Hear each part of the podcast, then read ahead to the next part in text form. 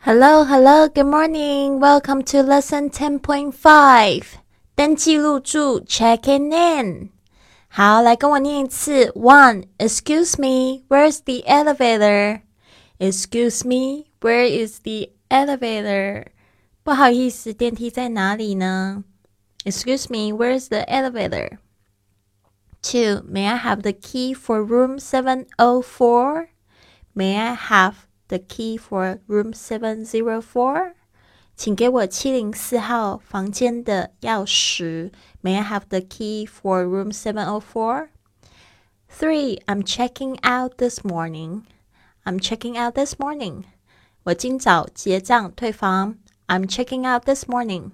Four, my plane leaves in the evening. Can I check out later? My plane leaves in the evening. Can I check out later? 我要搭 乘傍晚的飞机，可以晚一点退房吗？My plane leaves in the evening. Can I check out later? Five. Did you use the mini bar? Did you use the mini bar? 你使用过迷你吧台了吗？Did you use the mini bar? Six. I didn't use it. I didn't use it. 我没有用。Seven. How are you going to settle your account? How are you going to settle your account? 你打算如何付付款呢？How are you going to settle your account? And your method of payment? Eight. And your method of payment?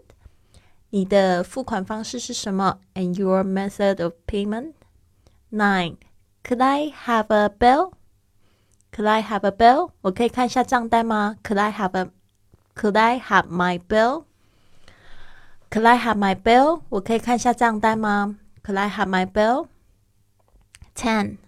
What is this for? What is this for? 这笔费用是什么呢？What is this for?